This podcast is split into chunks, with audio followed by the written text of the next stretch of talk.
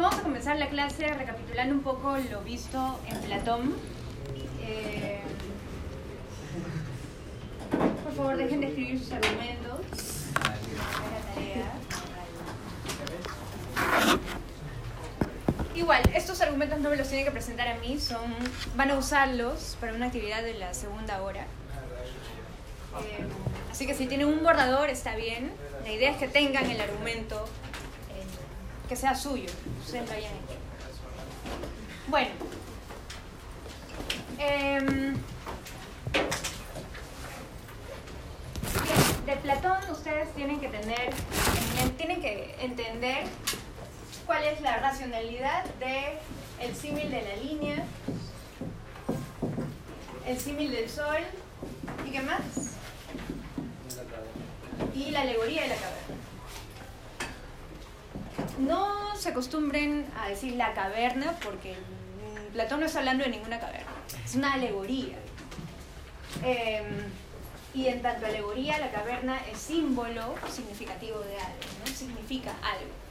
Entonces, estas tres figuras literarias poéticas van a ser usadas filosóficamente. ¿ok? No son meras figuras poéticas. Entonces, lo que quisiera hacer hoy es esto que ustedes ya saben, porque lo han leído y lo han visto con Franklin, eh, discutirlo con un poquito más de profundidad. Y si no está claro, bueno, aclarar los puntos que no están claros. Eh, ¿De dónde sale esto? ¿Por qué Platón se le ocurre inventar estas tres figuras? ¿Qué para qué? ¿Qué quiere resolver? ¿Qué, qué problemas busca enfrentar? Para explicar su visión del mundo, Para explicar la visión del mundo, ok. porque divide en dos, en visible y... Ok, ¿y por qué la visión del mundo tiene que implicar una división del mundo? ¿Sabes por qué? Las personas se enfocan más Sube la voz, sube la voz. porque las personas se enfocan en lo superficial y en lo material y no en lo que realmente debería ser la visión de, del mundo. Ok, digamos que hay una visión superficial del mundo cuando debería haber otra, ya, pero ¿y, y, y por qué esa idea de, de entender el mundo en términos más profundos?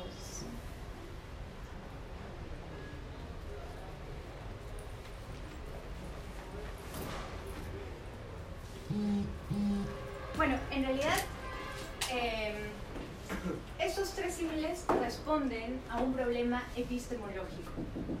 ¿Qué significa episteme o epistemológico? ¿A qué está referido? Ajá, muy bien, al conocimiento.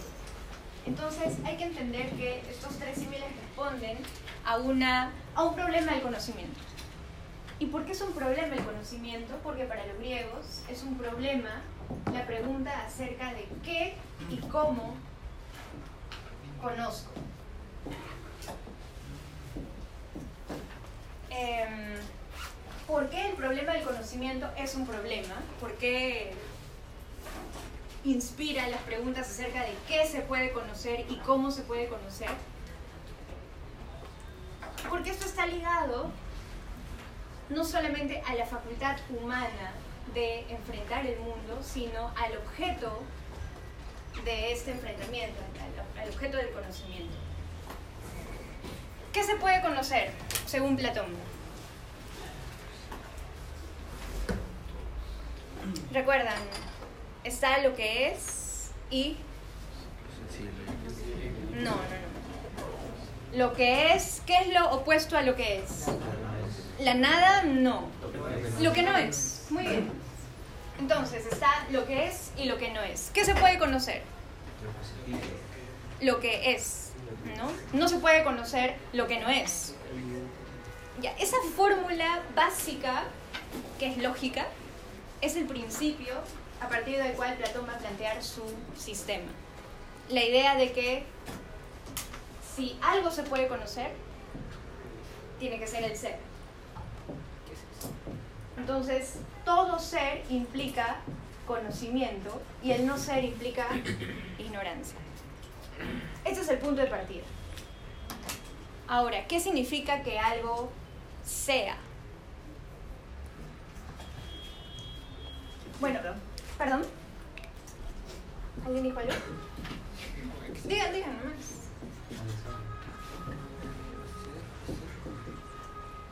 Vamos, no sean cobardes. Bueno. Sí. Algo que puedes llegar a conocer. Claro, pero ¿qué se puede llegar? ¿Qué es cognoscible, conceptualmente hablando? O sea, lógicamente hablando, solamente lo que es puede ser conocido. Lo que no es, no. Porque no hay nada en su naturaleza que pueda ser captado.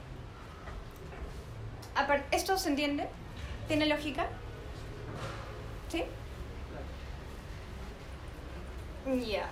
Ahora, ¿qué implica el ser? Para que algo sea conocido, tiene que existir y tiene que tener existencia. Pero esta existencia, además, dice Platón, tiene que ser plena. Un ser absoluto, si quieren. Mientras que el no ser implicaría un no ser absoluto también.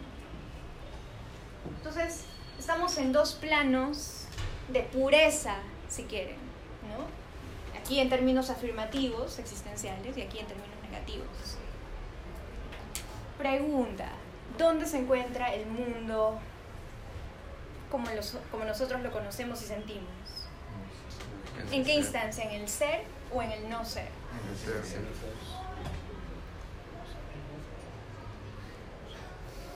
¿Cuál es, la, ¿Cuál es el requisito del ser?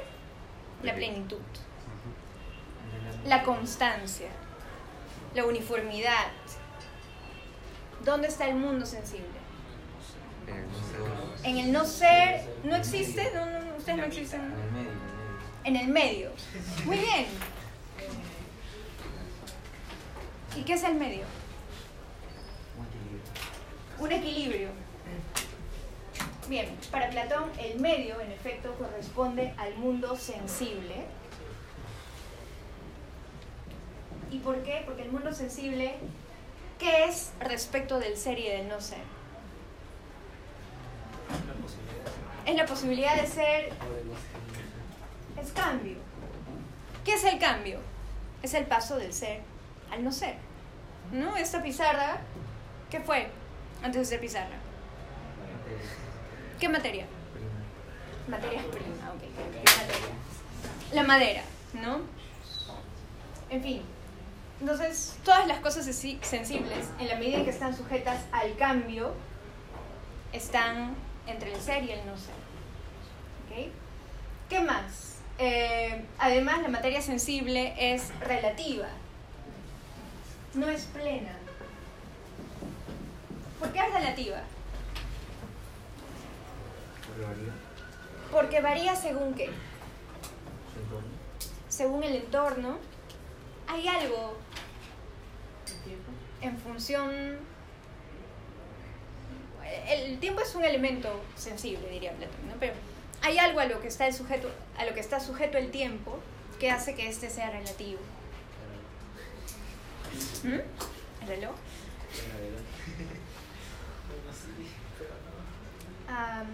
El ser humano. ¿ok? La mente humana. La idea de que el ser humano es la medida de todas las cosas. ¿Qué significa eso?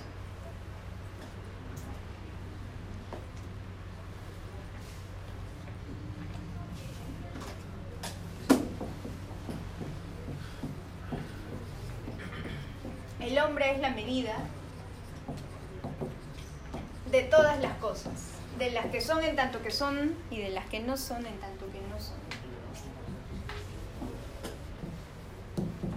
La frase de, un filósofo griego, también Protágoras, contra el que Platón va a responder. ¿Pero qué significa esto?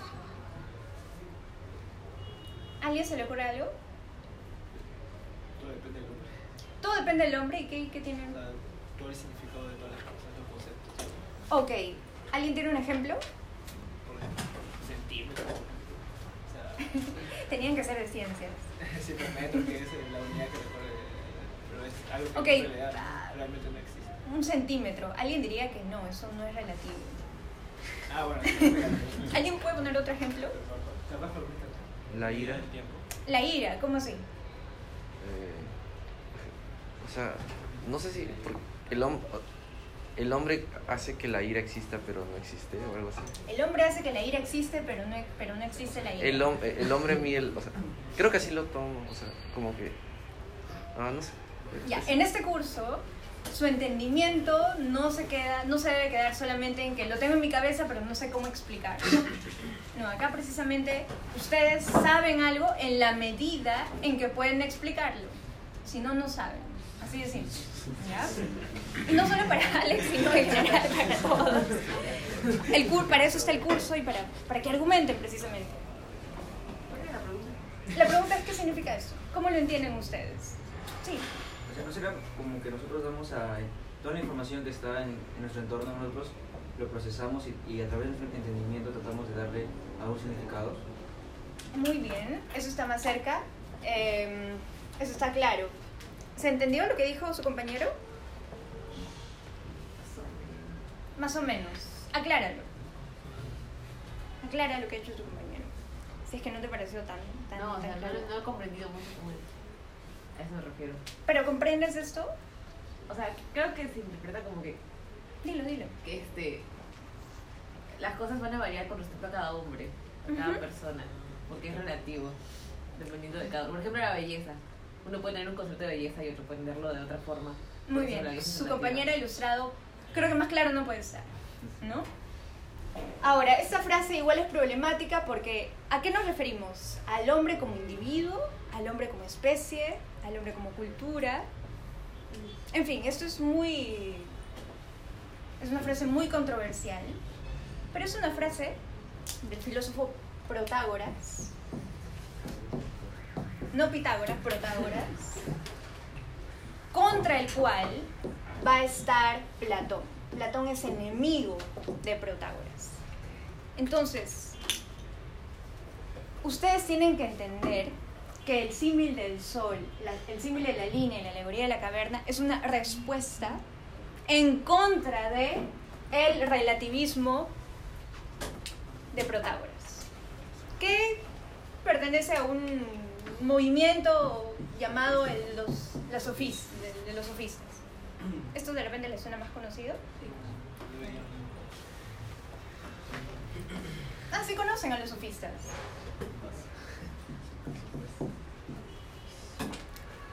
Bueno, los sofistas son muy, son muy geniales los sofistas.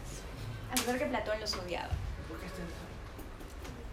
Eh, básicamente para los sofistas no existe el ser, no hay, no, no existe nada, no hay nada que tenga realidad plena. Y si lo hay, no se puede conocer. Y si se puede conocer, no se puede comunicar. Se acabó. El hombre es la medida de todas las cosas. Entonces, este es el resultado de un escepticismo en torno a la realidad tanto de el objeto del conocimiento como de la facultad del conocimiento. Y para Platón, en cambio, sí existe no solamente lo que es, sino existe la capacidad de conocer el ser. Entonces, se, entiende más o menos la, la disputa acá, ¿no? Que el hombre sea la medida de todas las cosas significa, como bien dijo su compañera, que la percepción, o mejor dicho, el conocimiento depende de la percepción de cada individuo. Ahora, no solamente podemos hablar de percepciones sensoriales, sino incluso de juicios morales. Todos aquí comparten... De aquí levanta la mano quien practica el incesto.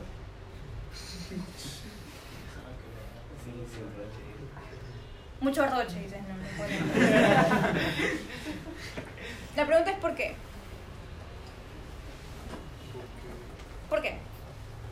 Dilo, dilo. Porque si practicamos incesto, posiblemente... No, no hables por todos, habla por ti. ¿Por qué no lo Ah. practicas? Ah, porque... mm, o sea, puedo verlo de dos maneras. Una es que desde pequeño me han, o sea, me han mentalizado de que es una especie de maldad, pero realmente, eh, siendo sincero, puede ser malo, eso ya lo tengo en la cabeza. No importa cuándo quiera cambiarlo, pero ya lo tengo en la cabeza. Eh, otra, otra razón que he buscado es que realmente si practicáramos eso podríamos tener descendencia con, Con cola de, de con- no, con, digamos con, con deficiencias genéticas las cuales no serían adecuadas para la evolución humana y para una correcta, un próspero desarrollo de la especie. ¿no? Así Ok. que no sería lógico, no sería útil. La segunda razón que has argumentado, los dos son excelentes argumentos, o sea, son legítimos, pero el segundo argumento es científicamente falso. Científicamente falso. Sí, si ustedes se acuestan, no digo que lo practiquen, pero si lo hacen, como en algunas culturas se hace, se practica el incesto, no, no nace, O sea, no hay posibilidad. No hay posibilidad. Hay la misma posibilidad como dentro del universo genético hay posibilidad de que como teniendo relaciones con alguien fuera de la familia también se creen diversas mutaciones. Pero es que cuando son hermanos, ambos hijos comparten la misma genética que sus Sí, padres. Y al tener hijos, como, como tienen la misma configuración, hay la posibilidad de que justo una de las enfermedades salga. Está bien, puede haber cierta posibilidad, pero no es determinante. ¿no? O sea, todo es posible, todo es posibilidad. Todo es posible. Ya.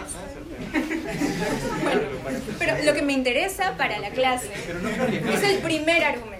No hay que arriesgar porque... No hay que arriesgar. No hay que arriesgar. Ya, no les estoy. Por favor, ustedes se lo toman de- demasiado a pecho. Es un ejemplo lo del incesto, por Dios, no les estoy induciendo a nada. El primer argumento que ha mencionado su compañero y que ustedes han escuchado me interesa porque es un argumento sofístico. ¿Alguien me puede decir por qué?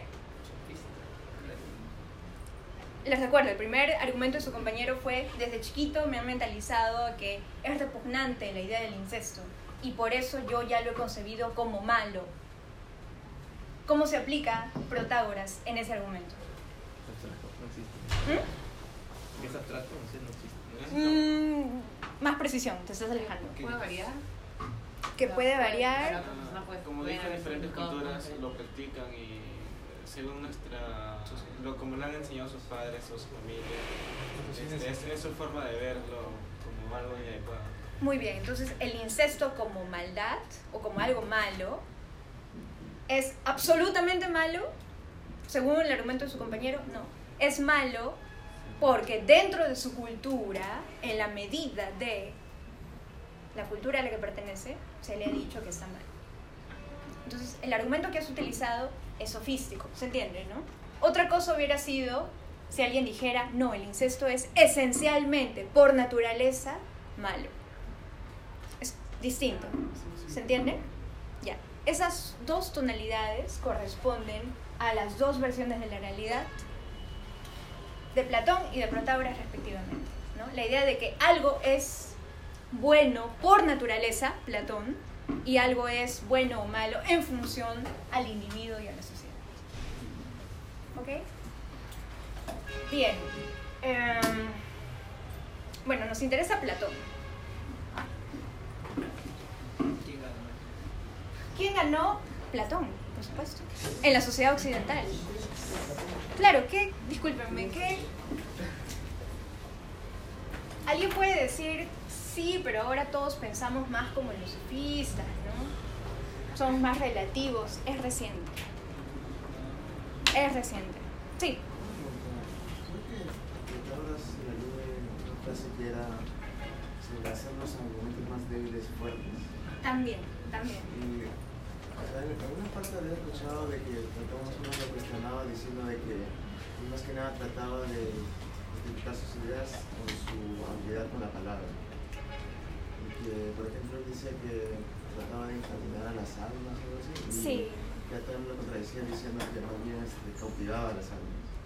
En efecto, hay todo una... El tema es fascinante, ¿no? La idea de cuáles son los... cuál es el pensamiento de los sofistas, ¿no? La función que debe cumplir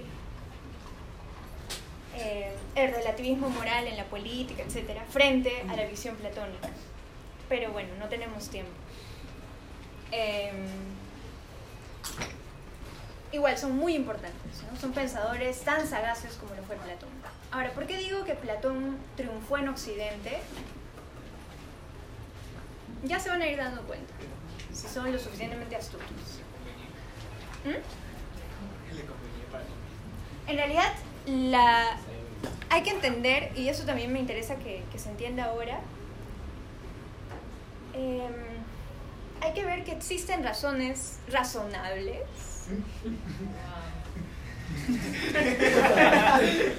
Quería hacer énfasis en lo razonable. Hay razones racionales. No, no las hay. Bueno, hay. em, Platón tiene razones para sostener un debate con los sofistas. Yo les pregunto, ¿qué peligros o qué desventajas puede traer el relativismo moral de Protágoras? De que cada persona, según lo que piensa, es la verdad. De cada persona según lo que piensa es la verdad. Ok, Protágoras diría, sí, pero no te preocupes, este, Joe, ¿verdad?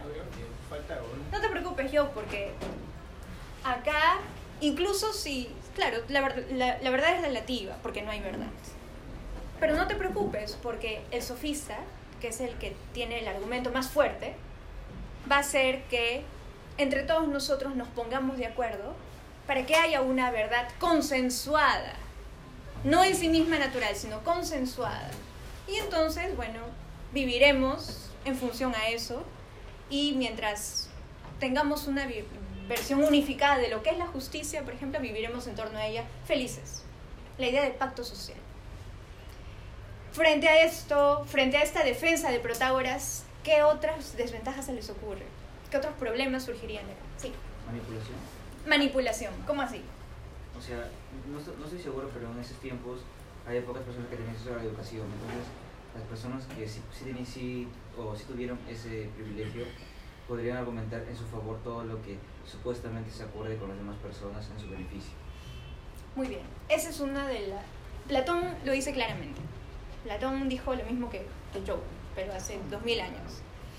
La idea de que el relativismo moral, por más consensuado que al, que llegue, por más consensuado que, se vuelva, siempre va a tener el peligro de el propio beneficio, de que el político que persuasivamente, como decía su compañero, puede llegar a poner a todos de acuerdo en un- una versión unificada de lo que es la justicia, puede, va a correr el riesgo de manipular a los demás, ¿no? de tal modo que va a imponer su verdad en beneficio propio. Además, dice Platón, hay otra cosa, y es que se está perdiendo de vista, y es lo que nos interesa en esta clase, que esto de pensar que la medida de todas las cosas es el hombre es muy soberbio. Este es el punto de partida de Platón. La medida de todas las cosas del universo no puede ser el ser humano. Tiene que haber un orden, dice Platón, suprahumano, que esté más allá de los referentes humanos, más allá de su pensamiento. Y entonces el símil del sol va a poner un referente mayor que el meramente humano. ¿Cuál es? ¿Recuerdan el símil del sol? ¿Cuál es el principio? El sol... Mm, No.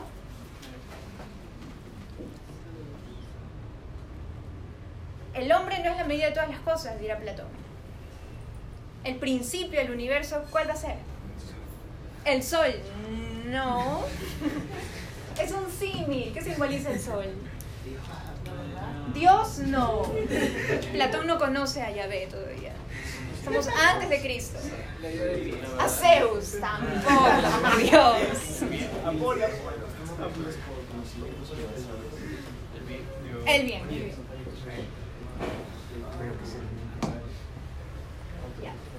Esto de acá.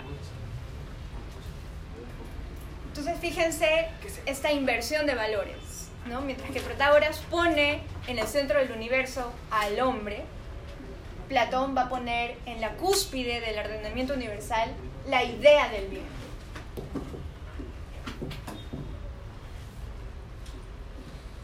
¿Qué es el bien? El bien no es relativo. No, por supuesto que no. Para Platón no. No, el bien es relativo para quién? Para Protágoras, ¿no? Para ustedes, sofistas. Pero para Platón no. Para Platón el bien no, no puede ser, no puede ser relativo. Sí,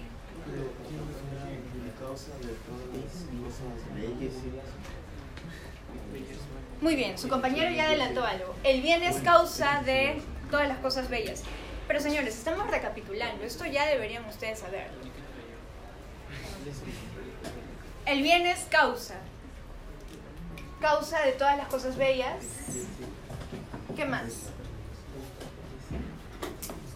¿El bien es la verdad? No sé. Según Platón. No según ustedes. ¿El bien es la verdad? No. El bien es distinto de la verdad. ¿El bien es la esencia? Tampoco. ¿El bien es inteligencia? Tampoco. Ya, tiene que tener en cuenta, en claro esto.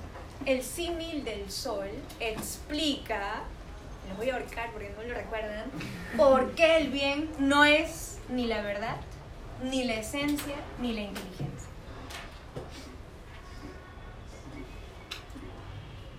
Empecemos por acá. ¿Por qué no es la inteligencia el bien? No es la inteligencia, pero ¿qué es respecto de la inteligencia el bien? ¿Recuerden al sol? Una guía. Una guía, no. Así como el sol es causa de la vista, de que la vista funcione, el bien es causa de que la inteligencia sea una facultad activa. Entonces, el bien respecto de la inteligencia es causa. ¿Ok? Am, ¿Por qué no es la esencia? ¿Qué era el sol respecto de las cosas vistas? Ya no de la vista, sino de las cosas vistas.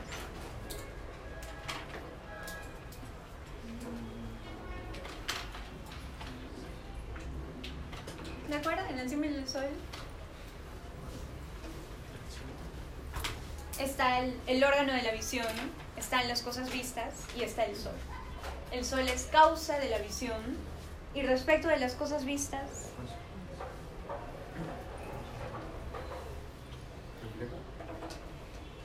ustedes pueden, si el sol se aniquila en este momento, se suicida el sol, ¿ustedes podrían ver?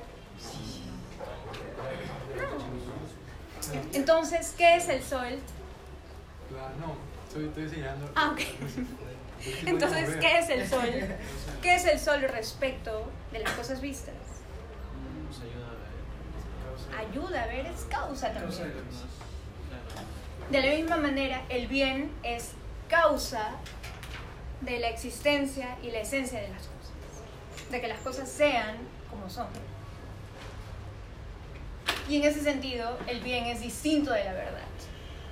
El bien causa estas tres cosas, pero no es lo mismo. ¿Qué es el bien entonces? Y no me digan causa.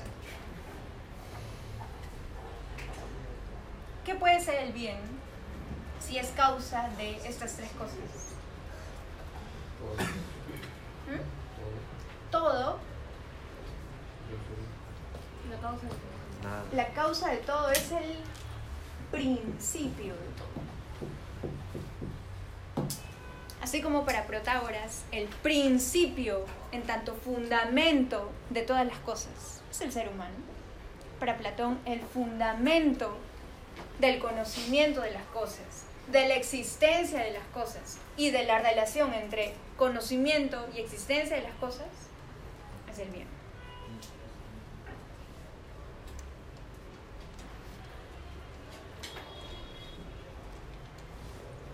¿Y por qué el bien? ¿Por qué no el mal? Que para Platón no existe además. Claro, el mal es privación del bien, pero no es que tenga una naturaleza. Lo único que tiene realidad plena es el bien. El mal es la privación de esa realidad, ¿no? la perversión de esa realidad.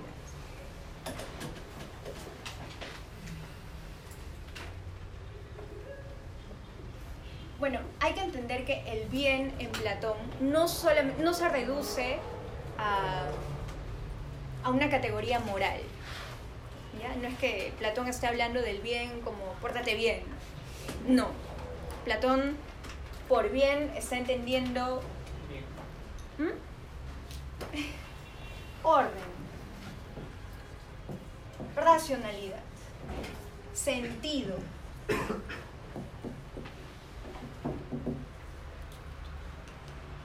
Que el universo tenga sentido.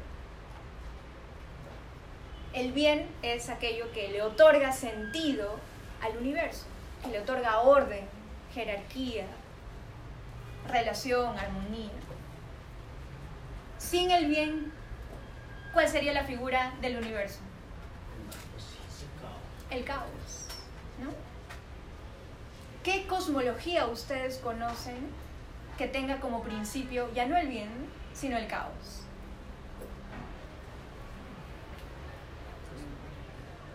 Claro, ¿qué visión del universo tienen ustedes? ¿Qué cosmología tienen ustedes? ¿Conocen ustedes? Que tenga como principio algo que no sea el bien. ¿Desorden? No, pero ¿qué cosmología es? No hay una cosmología del desorden.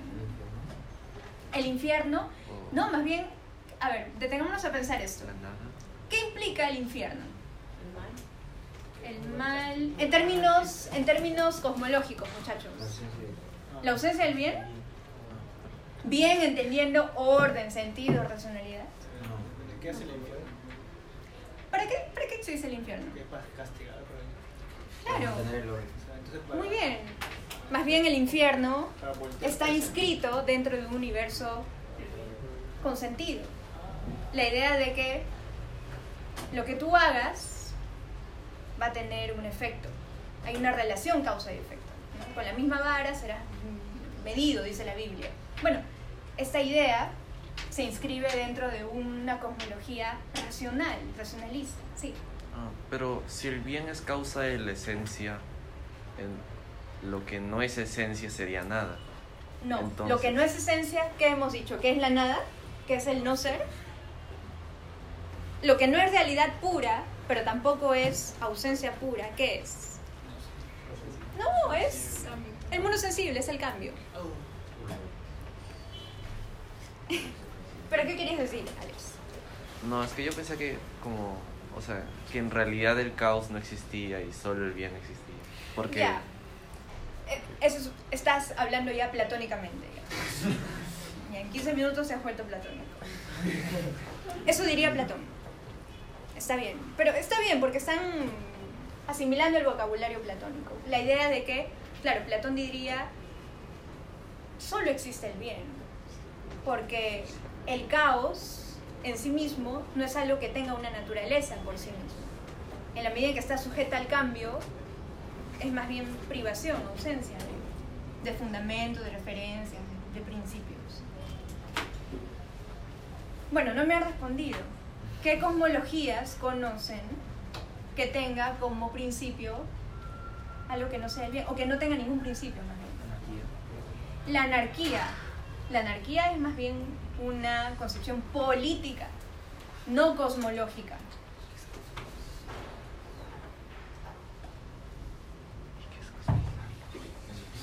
El Islam también es esto. Ya, ¿saben por qué no, no responden nada? Porque ha triunfado Platón. Y porque ustedes son platónicos, están marcados por el platonismo. A nivel cultural. No, acá no importa la individualidad. No, yo soy ateo, no, yo soy anarquista. No, no, no. Estamos hablando en términos de, de- de tradición cultural. ¿no? En la medida en que estamos, bueno, no somos europeos, no somos occidentales netos, pero en la medida en que estamos familiarizados con la tradición, con la tradición occidental, estamos familiarizados con la visión cosmológica occidental que ha triunfado, que es la idea de que en el universo hay referencias, hay fundamentos últimos que ordenan la realidad. Bien, ¿hasta aquí hay una pregunta?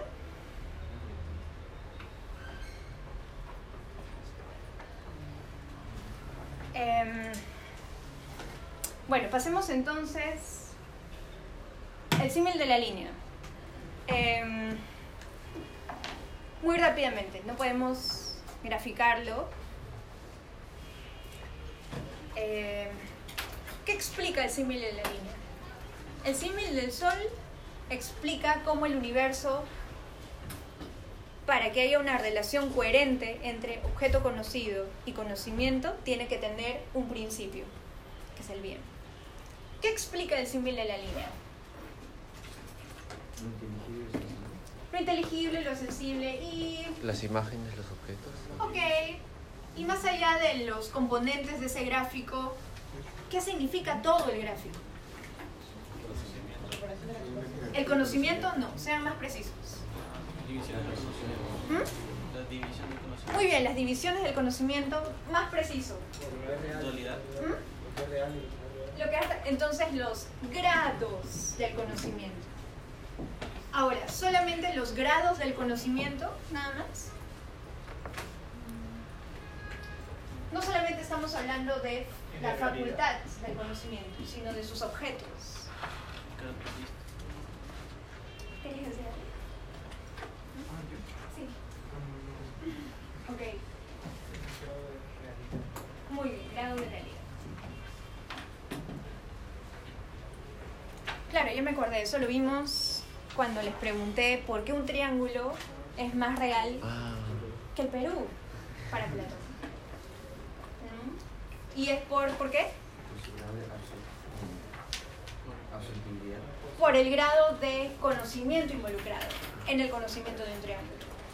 En la medida en que obedece a una facultad mucho más abstracta y matemática que la mera sensible, estamos hablando de un, objeto que tiene mayor realidad. Em, bien, lo que no vimos y que tenemos que ver ahora Uy, es la alegoría de la caverna. ¿Ustedes han visto ya la alegoría de la caverna con Franklin? No, creo que no. Quedamos en la de Se quedaron en el... Bueno. Pero recuerdan la alegoría, ¿no? esclavos, prisioneros en la, en la cuevita. Bien. El símil del sol y el símil de la línea corresponden a la dimensión ontológica y epistemológica del sistema platónico. Epistemológico en relación al conocimiento. ¿Alguien sabe qué significa ontología? al estudio de la realidad, lo que es. Entonces, ¿por qué el símil del Sol y el símil de la línea eh, cubren las dimensiones eh, ontológicas y epistemológicas del sistema platónico? Porque responden o dan cuenta de la realidad o el grado de realidad de los objetos y el grado del conocimiento de los objetos. Pregunta, ¿la alegoría de la caverna qué dimensión cubre? Ideológico. Dialéctica, ideológica, más precisamente. ¿La alegoría de la caverna es una alegoría de qué? De la percepción. ¿Mm? De la percepción. No, de la percepción no. Sí, también, pero en mayor medida. Crítica social, más precisamente. Política. La alegoría de la caverna es una alegoría política.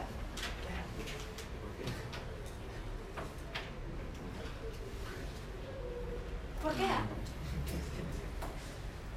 ¿Cuál es la tesis, hablando de argumentos, cuál es la tesis de la alegoría de la caverna?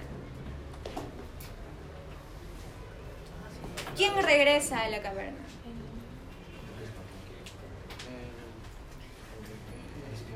El, El esclavo. el ser que ya Bueno, el esclavo que, que ya no es esclavo, ¿no? que es filósofo. Bien, el filósofo regresa a la caverna para qué? Para explicarnos. Para explicarles. Para liberar a sus Para compañeros. liberar. Eh, ¿Y cómo han entendido esa liberación? Quitar ese pensamiento que tenían. Quitar ese pensamiento. mostrarles la realidad. ¿Qué significa transformar el pensamiento? ¿Quién hace eso en nuestra sociedad? Los Los políticos... ¿Mm? ¿Los? ¿Los qué? Los que hacen... Ellos se han cambiado de mentalidad, No, pero va pero no, no logran nada. Los profes. Muy bien, los educadores. El filósofo, dice Platón, cuando ve el fuego y el sol, la, la luz solar auténtica, vuelve a educar. Y para Platón, la educación es la tarea política por excelencia. Por eso que el filósofo, en la medida en que es educador, es el único que puede gobernar.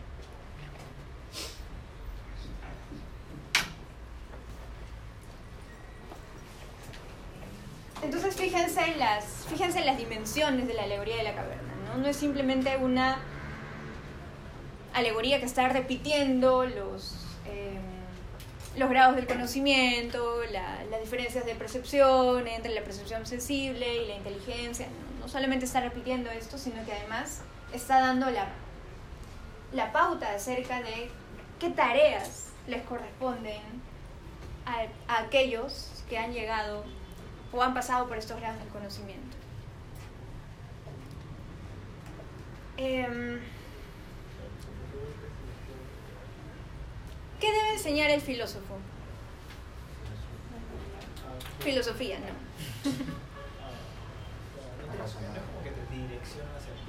Direcciona hacia el bien. Ajá.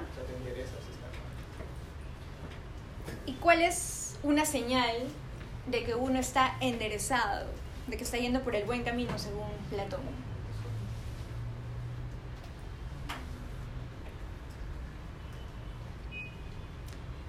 Recuerden, ¿no? En la alegoría, en un estadio inicial, todos somos esclavos, encadenados, vemos sombras, creemos que eso es lo real. Luego uno de ellos sale, se da cuenta que esas sombras no son sombras. Eh, y entonces conoce la verdadera naturaleza de las cosas y enseña a enseñar y baja a enseñársela a sus demás eh, conciudadanos. ¿Qué cosas les puede enseñar? ¿Mm? Pero ¿qué cosas precisas? La verdad parcial. La verdad parcial no, parcial no. No es un relativista el filósofo platónico. Pero yo puedo ser educador, pero no puedo, o sea, puede que lo que yo esté enseñando también esté mal. Mm, Es que para Platón, en la medida en que este educador no es un simple educador, no es un educador sofista, es un educador platónico, en la medida en que ha visto la verdadera esencia de las cosas, puede bajar y enseñar la verdadera naturaleza de las cosas. O como su compañero decía, ponernos en esa dirección. Pero ¿qué, qué ejemplos se les ocurre que puede enseñar este educador platónico? ¿Ejemplos de qué cosas? Cuando uno, a ver, si ustedes estuvieran en posesión de la verdadera naturaleza de las cosas, ¿qué enseñarían a sus compañeros? Justicia. Justicia. ¿Por qué? Porque según este, Platón la justicia sería absoluta. Pero ¿por qué enseñar la justicia, la verdadera naturaleza de la justicia, y no enseñar la verdadera naturaleza de, de un chifa? De una comida, de algo más sensorial. Alex. Podrían ser manipulados si no. A ver, piensen un, un poquito. ¿Por qué, si estuvieran en posesión de la verdadera naturaleza de las cosas, por qué enseñar la justicia y no enseñar algo más, perce- claro, más sensorial, más placentero, si ¿Estamos en busca del bien? Tenemos que priorizarlo. Ya no piensen tan platónicamente. La, la justicia es más útil que- ¿Por qué es más útil? Ajá. Porque es, por así decirlo, la justicia es un ideal, es inmortal, en cambio... Mm, pero cuando estás en posesión de la verdadera naturaleza de las cosas, ya sabes, o sea, estás en posesión de la esencia de las cosas, la esencia inmortal de las cosas. ¿Qué tiene la justicia? Está bien que es útil. ¿Por qué es útil? ¿Por qué sería útil o más útil saber la verdadera naturaleza de qué es lo justo?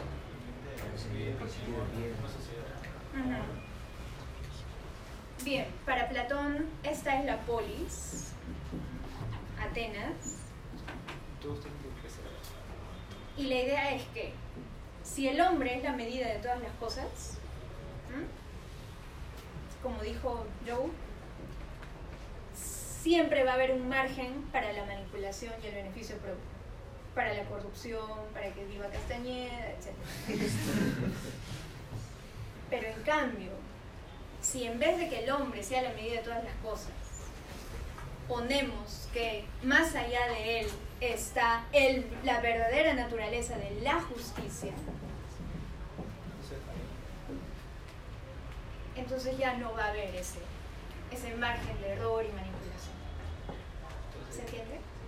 O sea, para Platón la moral, la verdadera convivencia humana está garantizada por el conocimiento de la verdadera naturaleza de las categorías morales.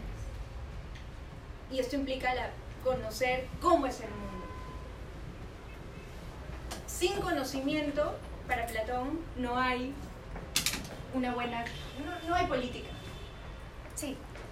Pero ¿qué asegura Platón para que esa persona que conozca el- la verdad absoluta de verdad lo vaya a hacer público para todos? De verdad lo voy a hacer público. Ya. sea, ¿Qué garantías da Platón de que en sí tú al conocer, no, ¿por qué vas a preferir enseñarle a todos en el tu propio beneficio? Ya, eso es una gran pregunta. Platón lo explica. Es, su explicación es un tanto larga, pero resumiendo, para Platón, cuando uno transforma, cuando uno conoce la verdadera naturaleza de las cosas, no es que solamente diga, ah, ya, ya capté la verdad, ya capté el bien y ya. En realidad es un proceso por el cual el alma se transforma. Y en esta transformación para Platón,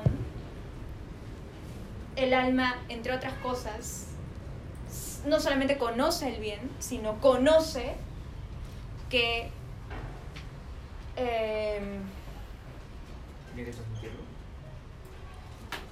que el conocimiento está hecho para actuar en la polis.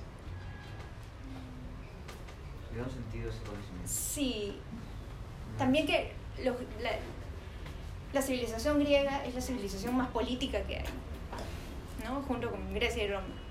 Entonces, a un griego decirle la idea de un filósofo que, que, que no haga nada en su polis o para su polis es un poco raro. ¿no? La idea es más bien que por más conocimiento introspectivo que uno tenga, pueda aplicarlo a su propia comunidad. Y es lo que está implícito también en, en la alegoría de la caverna. La idea de que la transformación del alma propia, la transformación del alma individual, supone la exigencia de transformar todas las almas. Por eso este rol educativo. O sea, para Platón sería contra natura un sabio que acceda al conocimiento para su propio placer. No, es impensable. Pero puede pasar. Para Platón no puede pasar, porque el mundo está regido en otros términos. Esa persona nunca va a llegar a alcanzar el. Sí, para, o sea, Platón diría, si esa persona te dice que ha conocido la verdad, pero no quiere saber nada con la polis, te está mintiendo. No conoce. O sea, conocer el bien implica consecuencias políticas también, ¿no? Sí, Pero todo ello que planteó se quedó como algo idealizado nada más. La verdad es lo. Ya, esa es otra gran pregunta. ¿no? La idea de, bueno, y esta concepción platónica, esta propuesta platónica que llega a ser una propuesta política, ¿se cumplió o no se cumplió? Respondan ustedes. No es, im- no es imposible. No, no se ha cumplido. No, no se cumplió. Es más, Platón estuvo tan decepcionado que, que, que se fue de Atenas. No volvió a Atenas. Muere exiliado, autoexiliado. Sí, la idea de que. O sea, es bien, es, es bien polémico ahora, ¿no? ¿Quién debe gobernar? ¿Aquel que solamente sabe gobernar? ¿O debería saber algo más? tener conocimientos respecto a cuál es su lugar en el mundo, ciertos conocimientos filosóficos. O debería solamente centrarse en un conocimiento técnico gubernamental y se acabó. ¿Mm? Bueno, es- hasta ahora es muy, muy controversial. Bueno, hasta aquí alguna pregunta, muchachos. Voy a tomar lista.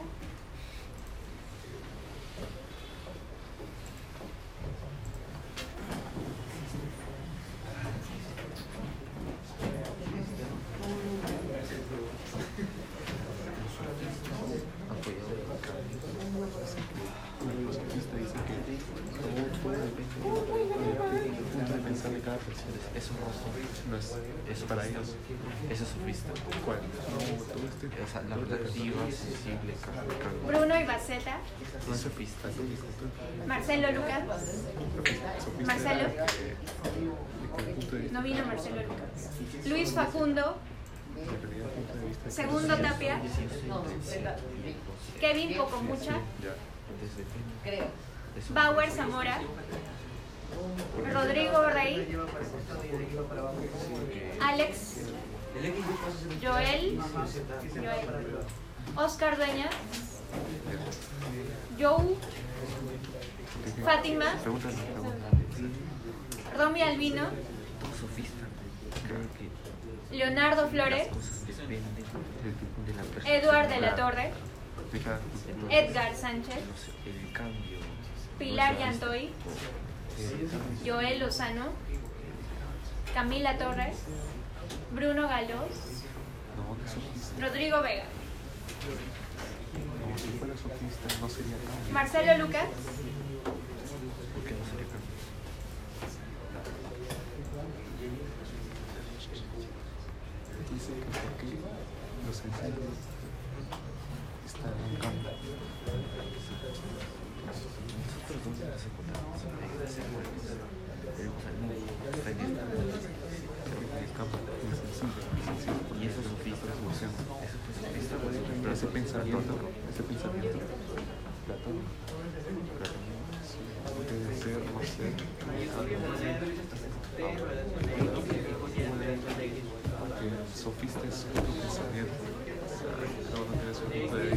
no existe un conocimiento realista.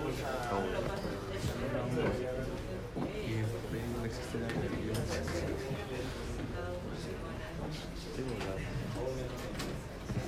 Todo lo que dijo que que es juzgado por la justicia y todo eso. Pero sí estamos muy influenciados por las ideologías. No se ideal, pensamiento. Somos muy Bien, eh, ¿a quiénes les, les tocó esta pregunta? Levanten la mano, por favor. 3, 4, 5, 6, 7, 8, Ya 9, levanté. 10. De ustedes, eh, ¿quién desarrolló el argumento a favor del conocimiento sobre lo sensible? 1, 2, 3, 4, 5. Ustedes cinco, júntense por favor. Eh,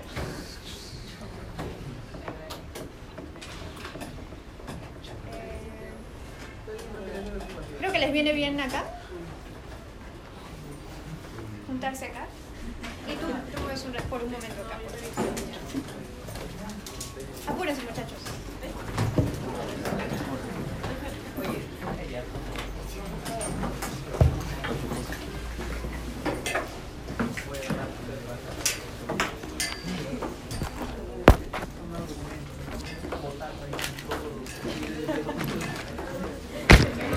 Ya todo el medio.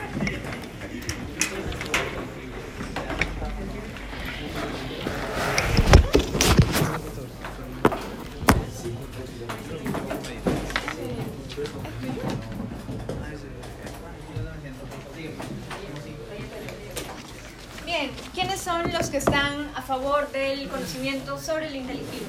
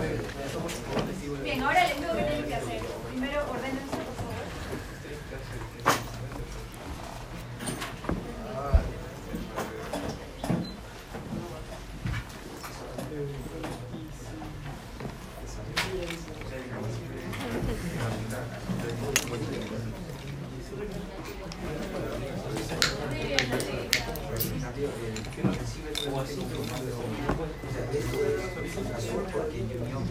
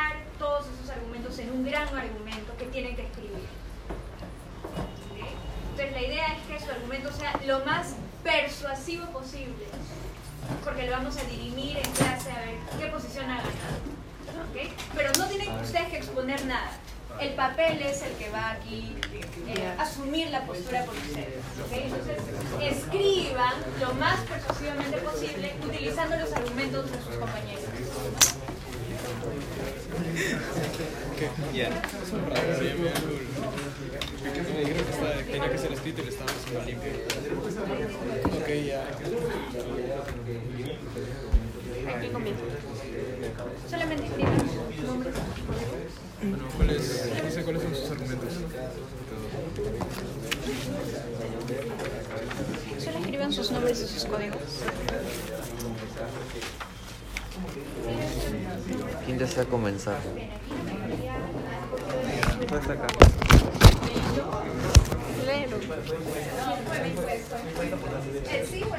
No, hay que juntarnos un poco.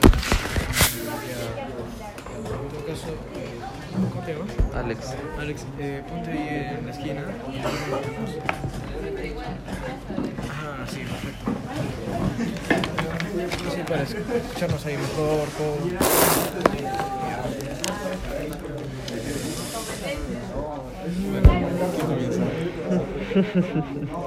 Ya. Primero las damas. este, no se olviden la pregunta que les ha tocado y la postura. Y luego comienzan a argumentar.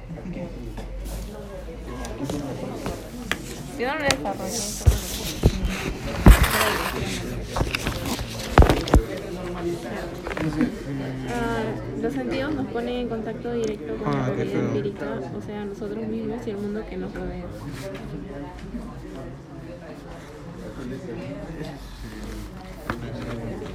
¿Eso? ¿Qué? ¿Todo eso? O sea, solo lo, no lo desarrollé. solo- Ah.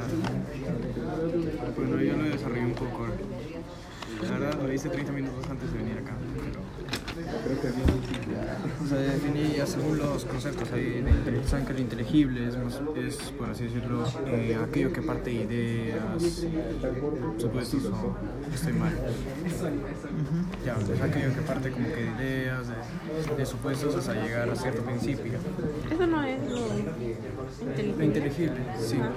Sin embargo, o sea, ¿cómo es que puede llegar a, ¿cómo se llama este? Ya, ya, por supuesto. Ya. Pero, ¿cómo llama este?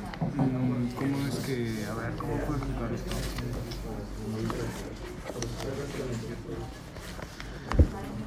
Si Lo sensible es lo que percibimos a primera instancia. Esto es lo que al tener un pensamiento sensible nos permite desenvolvernos instintivamente, así como hacían los primeros hombres al descubrir el fuego por casualidad y poner la carne sobre ella. Esto no fue algo, estructu- esto- esto no fue algo estructurado, sino algo instintivo.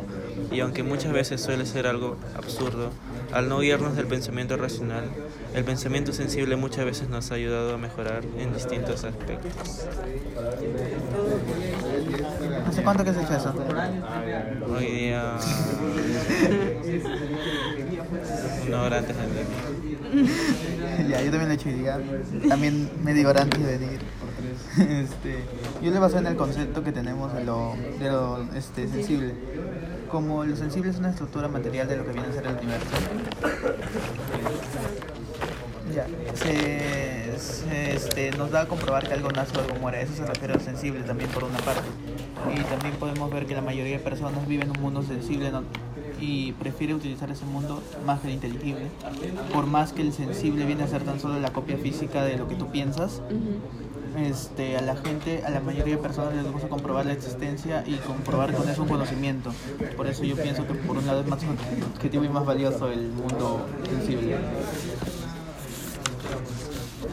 Ah, creo que tengo malas noticias. Sí, creo que no lo entendí muy bien, pero pregunto. Pero, o sea, lo sensible no querría decir algo, por ejemplo, lo sensible no era, por ejemplo, el, el- el- eh, el ejemplo de Perú, y lo inteligible no era lo que llamamos triángulos. Perú es algo que existe. O sea, algo que puedes ver y que puede cambiar. Pero en no es cambio, lo en, en real. cambio, un triángulo es algo que siempre se mantiene constante. O sea, el Perú puede cambiar respecto a la perspectiva que tú le Pero no es real. Claro, para Platón no es real. Claro. ¿Y lo material es sensible o es Lo inteligente? material material es es lo sensible. Ajá, lo sensible. Las ideas de lo material es lo insensible. O sea, tu idea de la mesa es lo intangible y la mesa es... lo sensible. Es lo sensible. Ya bueno, en base a eso, eh, la- yo justo tengo como que otro argumento de que de alguna manera el ámbito inteligible, ya, o sea, la definición de las cosas depende del ámbito sensible. O sea, necesitamos un objeto o algo así, algo físico Ah, para saber su definición. El conocimiento debe partir de una reflexión de la experiencia sensible. Los sentidos son el punto de partida del conocimiento, ya que a partir de ellos percibimos lo que se encuentra a nuestro alrededor. ¿Cómo le metes tanto flor? Sí. Ah, no, todo lo encontré en internet. Bueno, tenía que ser legítimo, pero en fin. No, pero o sea, lo que yo entendí lo puse en mis palabras. Y, Lo que leí de lo, de lo que era, lo que, o sea, lo que leí de lo, de lo sensible, lo puse en mis palabras y... Pero está bien. ¿Cómo escrito. juntamos estos cinco En uno. en uno que los mate a ellos? Sí. bueno, estamos hablando de Google. y- No, Pero pero es que estamos no- hablando de un concepto mucho más fácil de, Sí, de argumentar fácil. que el de nosotros. Sí, porque le digo encontrabas en todos lados. Creo que cualquier piensa que lo inteligible es mejor. Porque es el. Primero que es lo inteligible. Esa, esa Lo idea. inteligible es como, es la idea de que tienes una cosa que, o sea, la idea de la mesa nunca va a cambiar en tu mente. Es algo constante, es algo constante, pero en cambio en la realidad esto puede variar. Es algo que no varía, es algo absoluto. O sea, la mesa. El objeto. El objeto cambia, como hay distintos tipos de mesa, pero para ti la idea de mesa es una sola. Ah, ya. Y eso es Y ya vayas. inteligible. ¿Cómo vas con eso? Sin embargo, ese campo inteligible depende como que de alguna experiencia o objeto físico, algo sensible, así. O sea, no puedes definir, o sea, no puedes definir misa si es que esta no existiese, si es que no existiese la misa, o sea, no puedes definir algo que no existe, o sea, dependemos, por así decirlo. Es como tipo, mm, o sea, visto, visto de un modo como que, o sea, ya así para, para intentar argumentar algo, no sé, algún argumento de que, o sea, lo sensible, de que en lo sensible todo está la verdad y en lo inteligible es como nosotros eh, lo interpretamos para fabricar o sea, esa verdad, algo así, o sea, algo así, exacto. Aquí estaría. Hay que preguntarle a Mayra. Yo tengo una postura, pero no sé si es correcta. Y creo que está mal. Y creo que es in- inta- inteligible, pero. Ok. ah, sí, ya, o sea. Eh, ah, ya. No, no, no. no. Sí, sí, Se entiende bien, se entiende bien. O sea, el concepto que se tiene acerca de la velocidad realística pertenece a una cuestión realmente compleja. Pero se cree que el conocimiento y la realidad resultan ser un producto de una ilusión engañosa. Creo que eso ya es inteligible, ¿o no? Sí, es inteligible. Sí. Sí, ya. Entonces, buscaste lo inteligible. Tres argumentos, una conclusión. Tres argumentos, una conclusión. Son tres. Uno es el de acá. Por lo menos tres argumentos. que es todo conocimiento pues, debe partir de una reflexión de la experiencia sensible. Los sentidos son el punto de partida del conocimiento, ya que a partir de ellos percibimos lo que se encuentra a nuestro alrededor. Esta es una, faltan dos.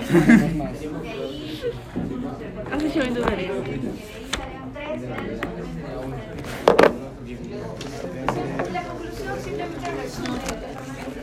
Tiene 15 puntos el que gana, ¿cierto? Recuerden que He visto. Aprovecha el bug. no puede crearse.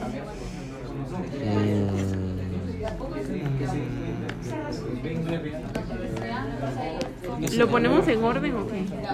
Los argumentos. Hay que buscar primero los tres argumentos y... Sí, sí. No. ¿Cuánto tenemos? ¿La hora completa o...? No, tenemos hasta las dos y media. Tenemos 10 minutos. No manches. ¿Diez? 10 minutos. Con respecto a la calificación, 15 solo tiene el grupo que gana la asociación o pueden llegar a tener No, si, si los argumentos de los dos son muy buenos, igual de persuasivos, los dos tienen 15. Ah, ya. El segundo es, eh, es como que una definición de lo sensible.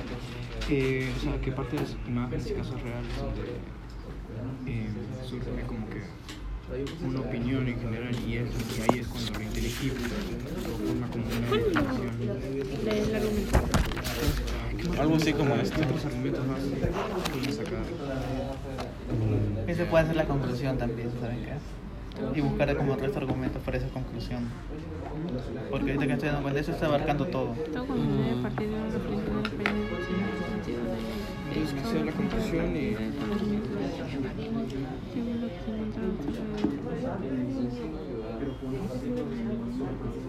Todo de la experiencia. ¿No hay internet? ¿En internet o qué? Vas a encontrar eso. No hay casi nada. Mm, tío, solo Ya, eso estaría bien para la conclusión. Para la conclusión. Conclusión. Porque abarca todo. Ahora sepáralo. Perseguimos lo que se encuentra a nuestro alrededor. Sí, yo digo que, a ver, uno de estos argumentos, bueno, uno de estos dos, que están relacionados, pero como que, o sea, están incluidos dentro de que esta es la Por eso, conclusión. eso Entonces, esto puede ser- Sí, porque me he dado esto cuenta que esto abarca todo. Sí, esto abarca todo. Ya. Tú pones ámbito inteligible de- depende de un ámbito visible para poder estudiarlo y definir la verdad.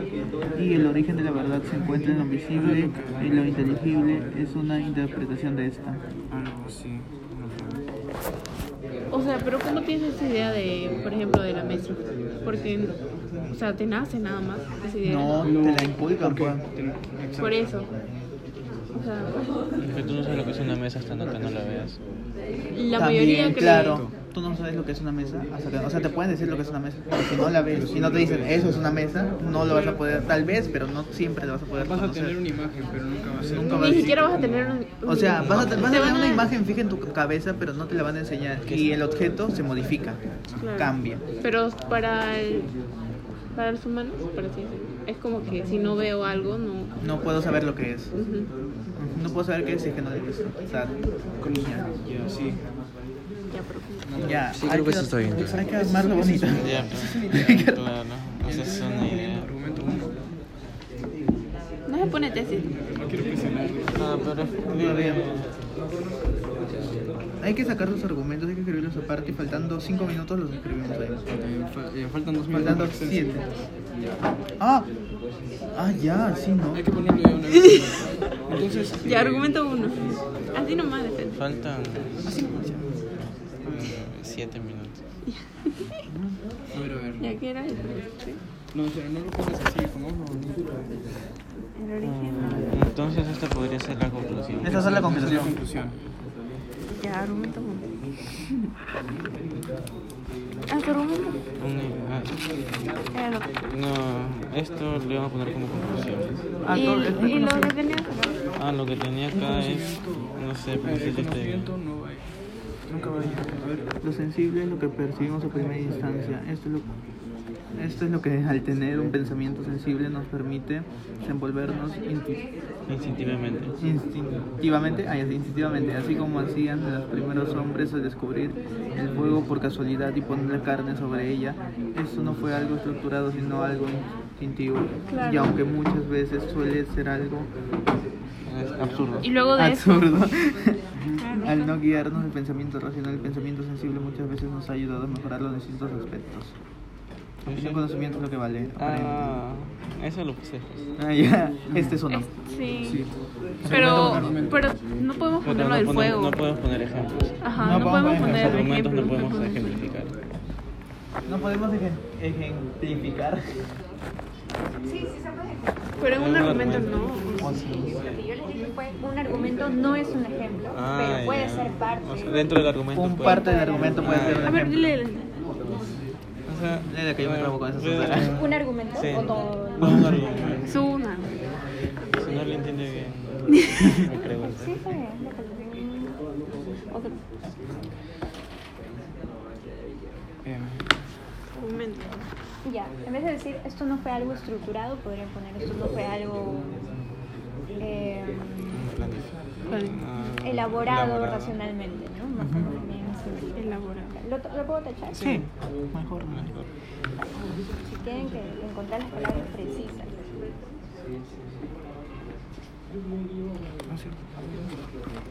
Los sentidos nos ponen en contacto directo con la realidad empírica. Nosotros mismos y mundo que nos rodea.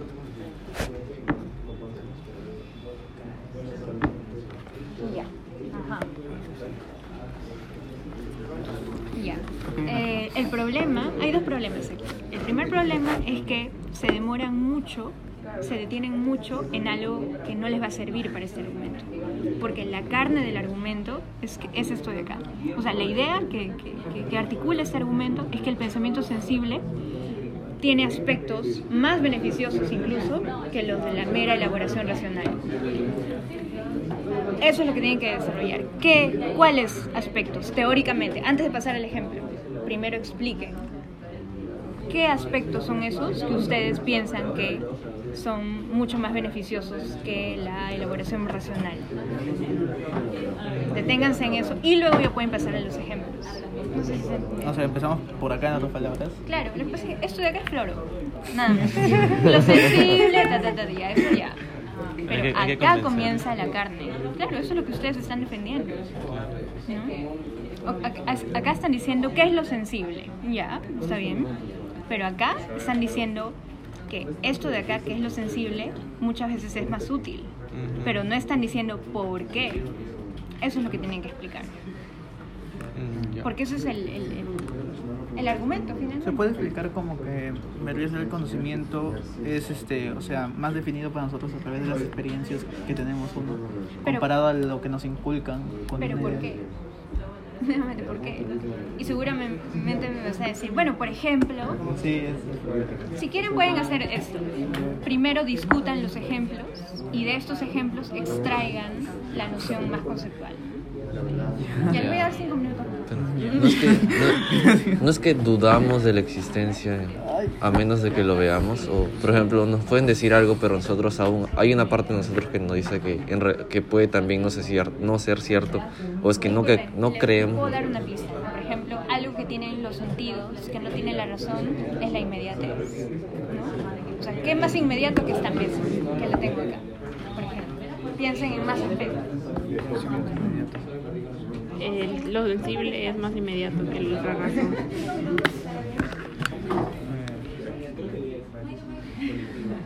El conocimiento a través de lo sensible. Ah, ya. Es concebido de Que manera podemos- inmediata.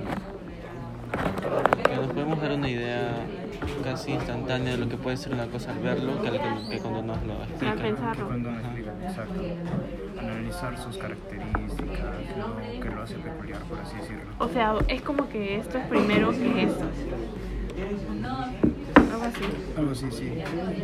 Porque es algo inmediato, es como que Sí, es más inmediato. algo más. Eso, pues, eso sí es un... Eso sería... ¿Eso sería un argumento? Un argumento, sí. Es uno de los aspectos de ese argumento. La inmediatez del conocimiento que tenemos a través de lo sensible comparado con lo inteligible.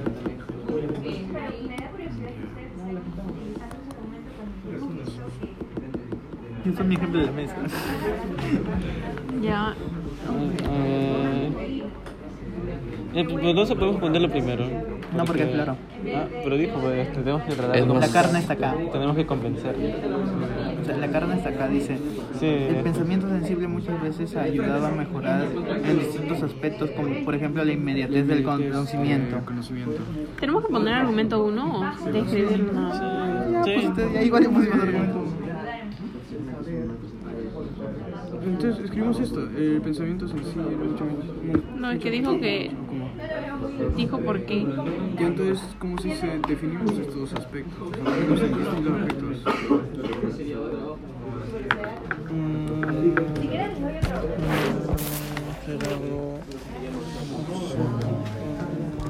Escrito esto.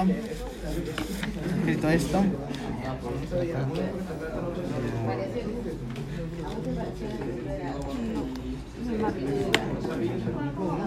Chicos, no es por nada, pero hay que en serio.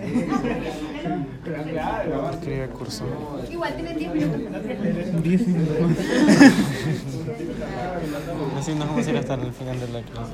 No.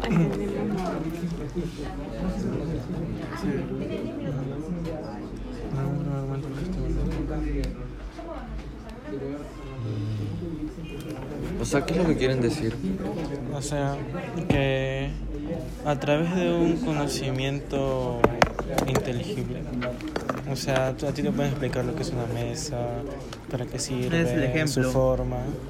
¿Ah? Es el ejemplo. ¿Cuál estás No, explicando? claro, lo estoy explicando, Ah, porque es lo que queremos decir.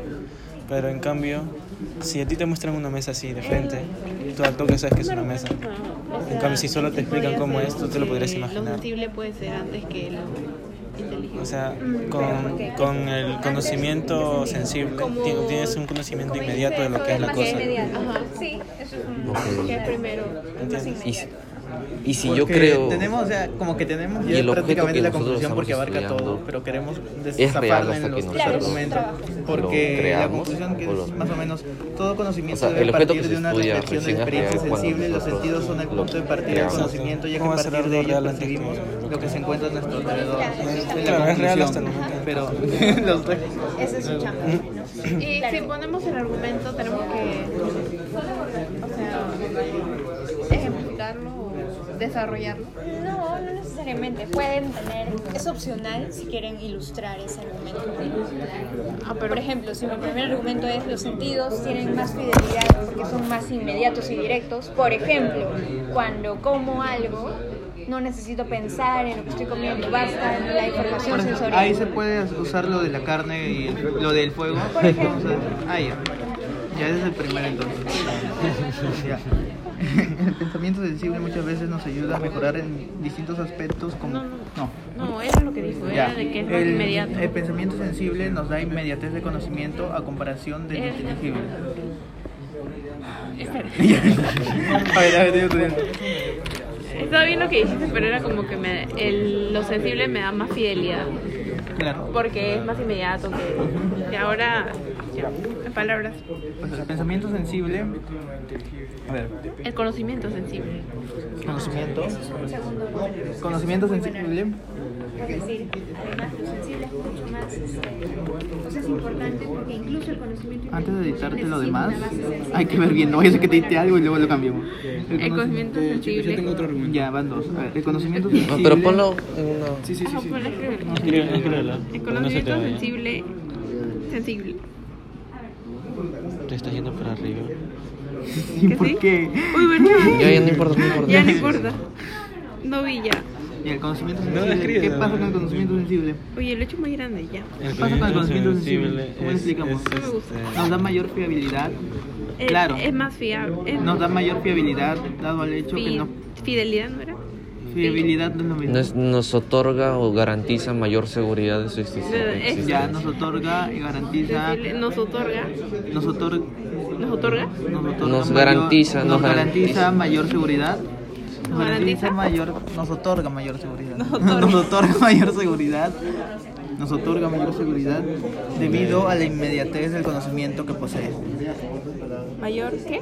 Seguridad debido a que podemos obtener un de manera inmediata un conocimiento. ¿El debido? Debido a la inmediatez del Debido- conocimiento. La- debido. a la... ¿Por qué entonces? Mm, El conocimiento sensible nos otorga mayor seguridad, ya que es debido, porque ya que le pongo... Ya que. Debido. Es posible inmediatizar el objeto de Ya que estudio. es ya, posible. que, ya, que, Inmediato. ya que es posible Existe, creo, en obtener un conocimiento inmediato. Ah, ya que es posible obtener un conocimiento inmediato, Oye, pero no es muy grande. No importa. ya que es posible obtener un conocimiento inmediato a través de estímulos, De- Bueno, del objeto estudiado a través del. Ya que es posible obtener. Sí, obtener obtener un conocimiento inmediato.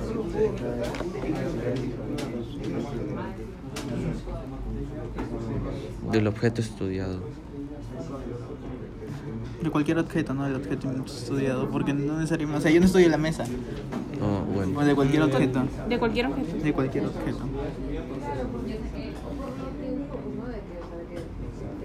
Pongo ejemplo. Ya, ¿En ejemplo? Sí. Ya que... Ya. Pongo ejemplo aparte. No, no, no. Acá seguido más. No, Y ahora sí, acá te pones escribiendo porque el ejemplo es grandecito. Empieza acá en así para que empieces con el siguiente argumento que está acá. Ya, como que ya. Ya, ya. El siguiente argumento, no sé, a ver si. ¿De frente pongo? A ver si está. A ver, espérate.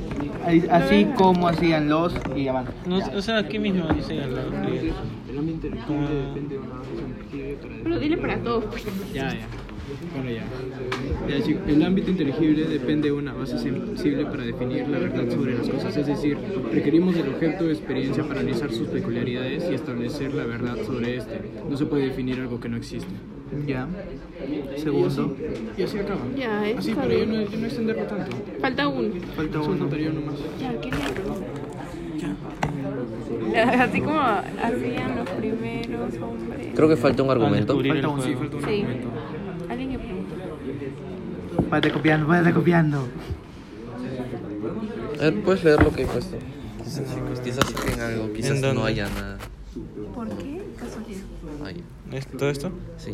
El concepto que se tiene acerca de la veracidad realística de No, probablemente el 60%, sí. No, 90%. sí. Sin embargo, se cree que el conocimiento y la realidad resultan ser producto de Número uno. Esto se debe principalmente a que el conocimiento es una construcción social de absoluto conocimiento, basada únicamente en el mismo. Si la realidad y todos los objetos que la conectan se forman por medio de la interacción entre los elementos, racionalmente. se asume que existen de manera simultánea, ocultos en nuestros limitados sentidos, como se intenta explicar en la obra de la República escrita el concepto que se tiene de un objeto resulta de un razonamiento todavía más ambiguo. Una dimensión que no es verdad, pero que trata de objeto, lo que en realidad es. ¿En qué dije? Pues también Instintivo. Instintivo. Ah, no es escrito por autor. Pero que trata de ver fenómenos. Mientras mayor información se obtiene, más dudas son preguntadas acerca de la ley. ¿Escribo todo? que conocimiento es básico. No, no, no, no, no, ¿dónde está? Instintivo, se queda instintivo. Algo Porque luego, y aunque, y mu- que... aunque muchas veces suele ser algo de absurdo y- al no guiarme por pensamiento racional. Hasta acá, hasta racional. ¿Sí? Sí, hasta racional. Sí. Porque esto ya lo pusimos primero. Ay. El tercero. Es por ello que se afirma que el conocimiento físico es internación y esta tendencia a la circunstancia, lo que sea verdad puede también ser porque la realidad es más que lo transforma. Mm, yeah. ¿Se puede sacar algo de ahí o literal nada? Trata de asemejar las realidades mientras mayor información. ¿Acabas de leer? Se. No, sí, lo estoy leyendo otra vez. Ah, ya. Existe un mundo. Si la realidad de todos los objetos conectan. Sí, Ah, gracias esto. No, por ahí le- leí algo interesante. Mientras mayor información se obtiene. Ya no falta. Ya.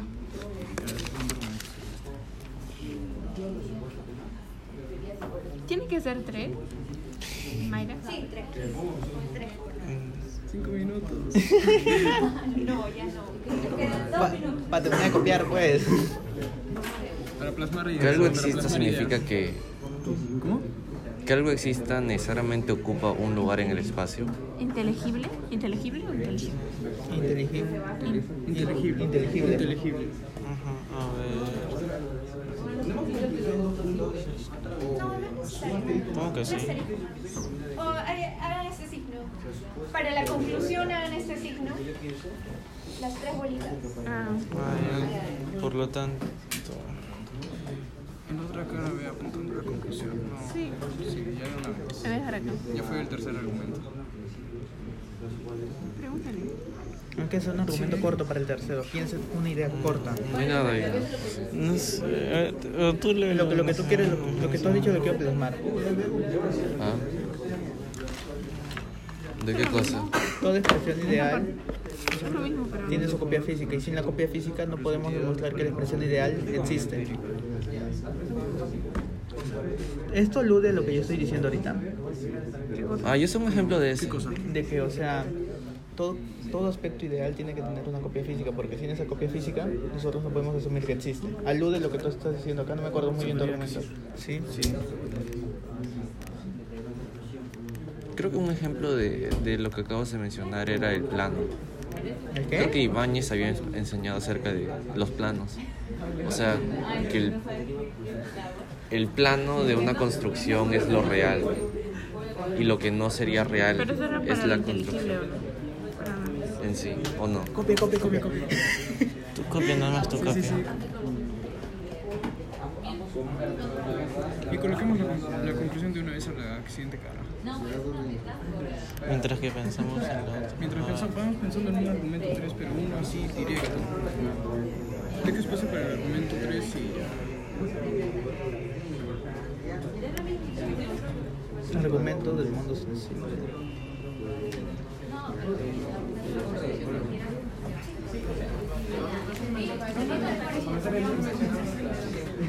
Demora. Mientras que no llegan empezamos. Ay, ¿cómo concluimos? Aquí me falta argumento nada más. Coloca la. ¿Qué?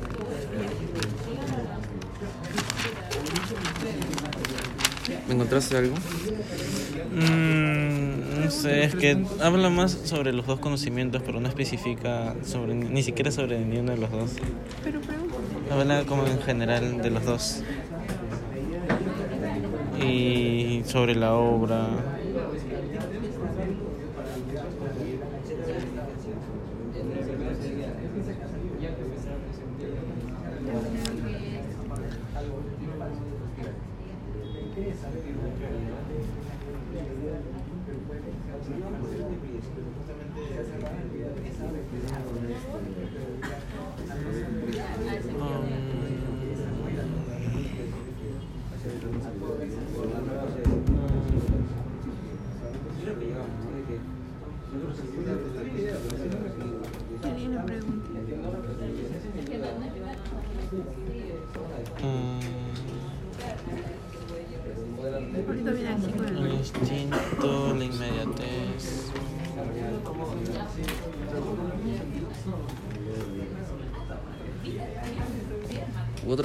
Podría ser, digamos, ah, al momento de conceptualizar un objeto, al momento de conceptualizar un objeto, si no existiría, no, es- no, nos, no, nos, no se nos vendría en nuestra mente, o, o sea, ah, no sé cómo explicarlo. Ah, Que no tendríamos idea de un objeto si no existiera.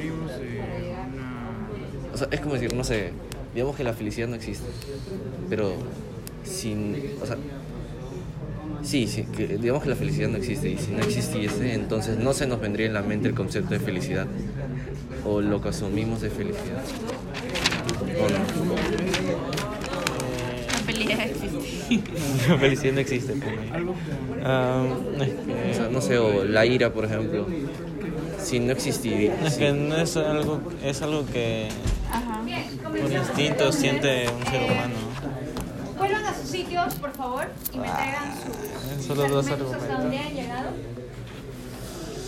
Estos dos arqueos nos ponen en contacto directo con la realidad empírica. Ya, no ves No importa repetir.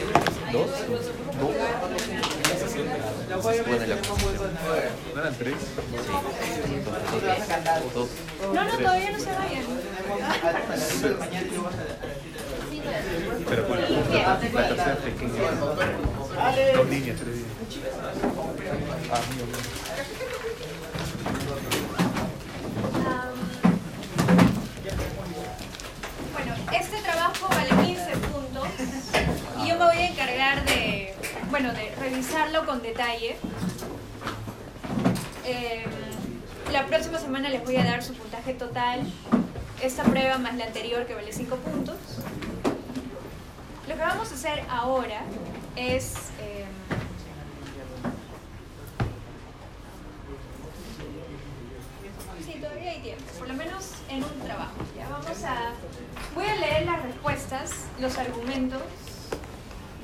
O incluso un representante del grupo va a venir a leer.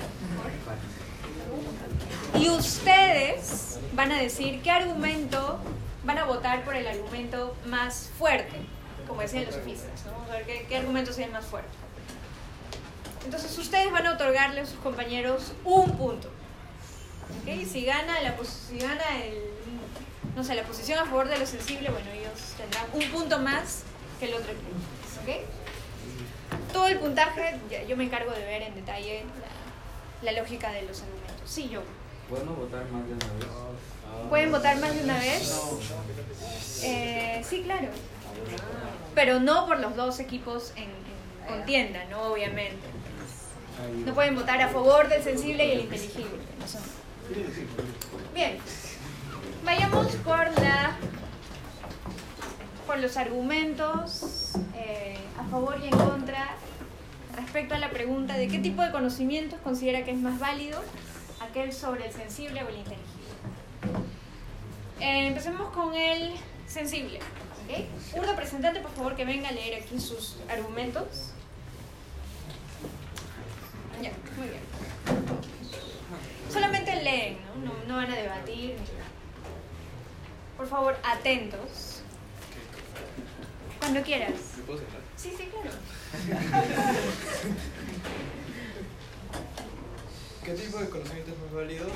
Eh, bueno, Por en ejemplo, que, que postura- entren tus compañeros. Ya. Bueno, en esta oportunidad vengo a eh, defender de que, el sensi- de que el conocimiento sensible resultaría más válido. Mi primer el primer argumento sería que el conocimiento sensible nos otorga mayor seguridad ya que es posible obtener un conocimiento inmediato que de cualquier objeto, así como hacían los primeros hombres al descubrir el fuego por casualidad y poner la carne sobre ella.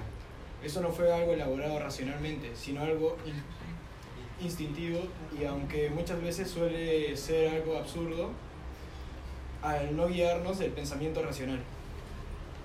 Segundo argumento. El ámbito inteligible depende de una base sensible para definir la verdad sobre las cosas, es decir, requerimos del objeto o experiencia para analizar sus peculiaridades y establecer la verdad de éste. No se puede definir algo que no existe. El tercer argumento, argumento sería, los sentidos nos ponen en contacto directo con la realidad empírica. Y como conclusión, tenemos de que todo conocimiento debe partir de una reflexión de la experiencia sensible. Los sentidos son el punto de partida del conocimiento, ya que a partir de ellos percibimos lo que se encuentra a nuestro, a nuestro alrededor. Muy bien. Eh, el equipo a favor del mundo inteligible. Del conocimiento sobre el inteligible.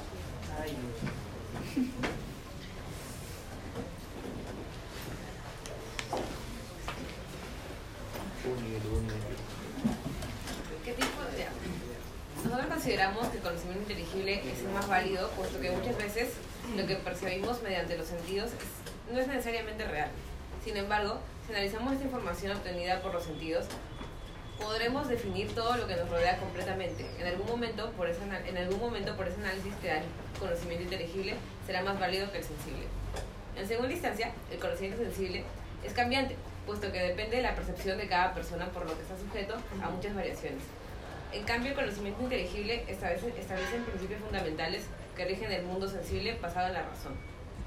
Además, el conocimiento sensible, inteligible, se rige ba- bajo los supuestos, teorías e hipótesis que en conjunto forman los principios los cuales pertenecen a lo, conoci- a lo conocible que deriva a conclusiones. En conclusión, ambos conocimientos tienen validez. Sin embargo, el conocimiento inteligible predomina debido a que se llega a través de la inteligencia con mayor claridad, pues no solo se conforma con los datos perceptibles, pues estos no son suficientes para llegar a un conocimiento concreto debido a su naturaleza mutable. Muy bien, muchas gracias. Eh, bien. Si han captado bien las ideas, por favor, que haya responsabilidad en esto. ¿Quiénes están a favor y solamente a favor de los argumentos que han sido eh, compuestos en aras de lo sensible? Obviamente los de grupo, pero no van a traicionar, ¿no?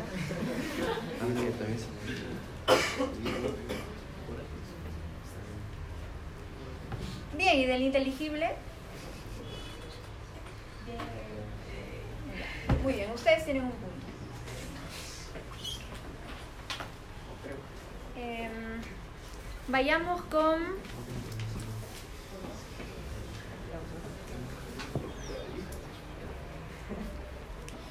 Vayamos con el saber y el no saber. Primero empecemos con el no saber. ¿Por qué es mejor no saber?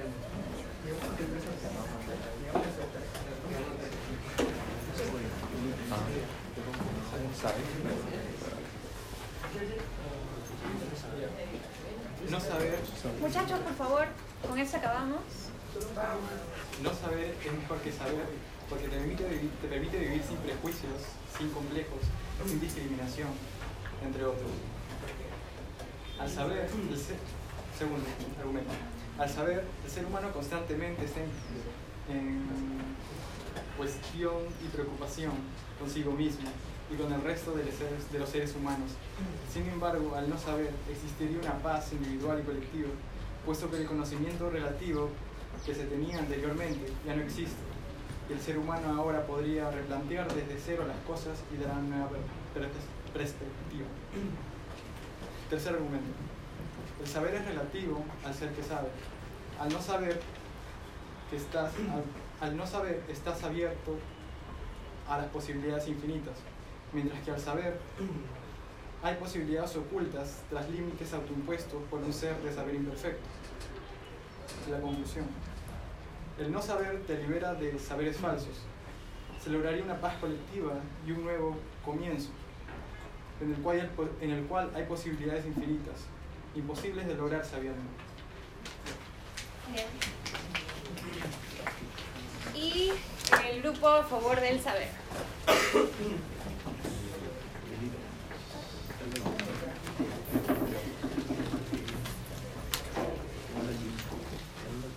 Saber saber. Saber es la decisión correcta, siendo el conocimiento el camino a seguir por el hombre. El saber nos acerca, en primer momento, a un conocimiento universal sobre la verdad y por ende a la realización del ser. Asimismo nos acerca al mundo real, inteligible, y, según Platón, a la idea del bien, causa del orden, de la verdad y de la esencia. En otras palabras, nos permite conocer la verdadera naturaleza de las cosas. Segundo argumento. Eh, la sabiduría ha permitido al hombre sobrevivir y desarrollarse como especie. Esto último se ve reflejado en la filosofía, las ciencias y diferentes ramas del conocimiento. Además, aquel que se considera sabio puede ser capaz de transmitir toda arte o ciencia a través de la enseñanza, generación tras generación. Tercer argumento. Como se mencionó anteriormente, a través del conocimiento podemos acercarnos a la idea del bien. Esta nos permite crear una sociedad ordenada y justa, sin prejuicios. Esto se puede lograr gracias a los valores morales absolutos. En conclusión, saber nos ha permitido desarrollarnos, conocer la verdad de las cosas y tener la posibilidad de crear una sociedad plena. Muy bien, gracias. Bien, ¿cuántas manos alzadas a favor del no saber? 1, 2, 3, 4, 5, 6, 7, 8. A favor del saber, 1, 2, 1, 2, 3, 4. Te estás rascando. 5, 6, 7, 8, 9 por uno.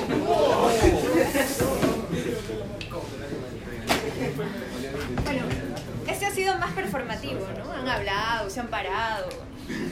Muy bien. Bien, y por último vayamos a si volverían o no a la caverna. Primero comencemos con el argumento a favor de volver a la caverna.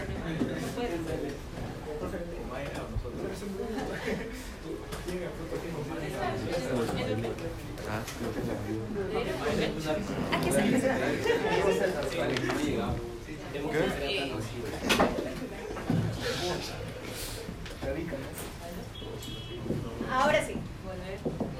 Ahí, ahí.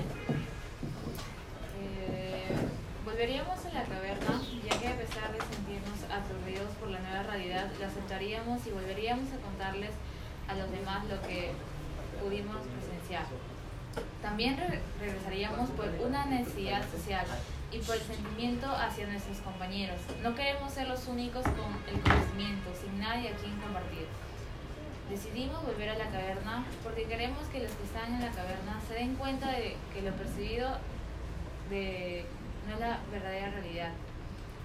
A pesar de haber salido de la caverna y sentirnos abrumados frente a esta nueva visión del mundo en nuestras vidas, sentiríamos la obligación de ayudar a los demás y compartir el nuevo conocimiento adquirido. Muy bien. Bien, ahora yo voy a dar los argumentos a favor de no volver a la caverna.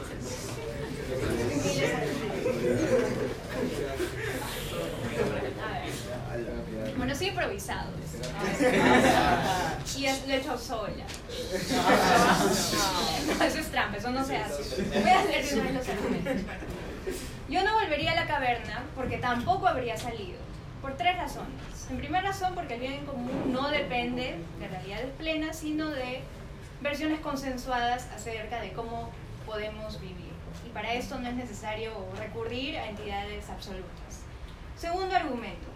eh, salir de la caverna implicaría dejar cobardemente a mi ciudad al, eh, al albedrío de quienes gobiernan ahí. Tercer punto, salir y volver implicaría violentar ese orden. En conclusión, no volvería la caverna. Bien. Ay, qué, qué patero. Bien. Como pueden ver, he hecho una trampa, ¿no? Una trampa argumentativa, que es no volvería a la caverna porque tampoco saldría. Sí, es una falacia. Vamos a analizarlo más adelante. Pero a ver, en contra, a favor de volver a la caverna. Uno. Ahora, cinco, seis, siete, ocho, nueve. Y a favor de no volver. 5, 6, 7, 8. Ganaron por uno. Muy bien. Bien, muchachos, nos vemos la otra semana.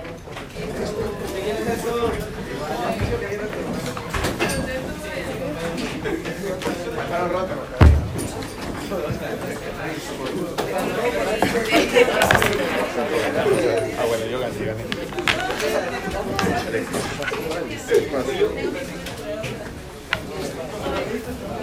No, está en mi. Está en tus- Dudas existenciales. Ya. O vamos rápido. Vamos rápido. No, sí. Nos dio, nos dio 15 minutos. 15 minutos más. Oye, ya, me cambió todos los problemas de... ¿De cuál? ¿Diapositiva? Ya me salió. Ah. Vamos, vamos. Oye, se va a enojar. No se va a enojar. Reglas. Hasta luego, profesora. Hasta luego, profesora. Au.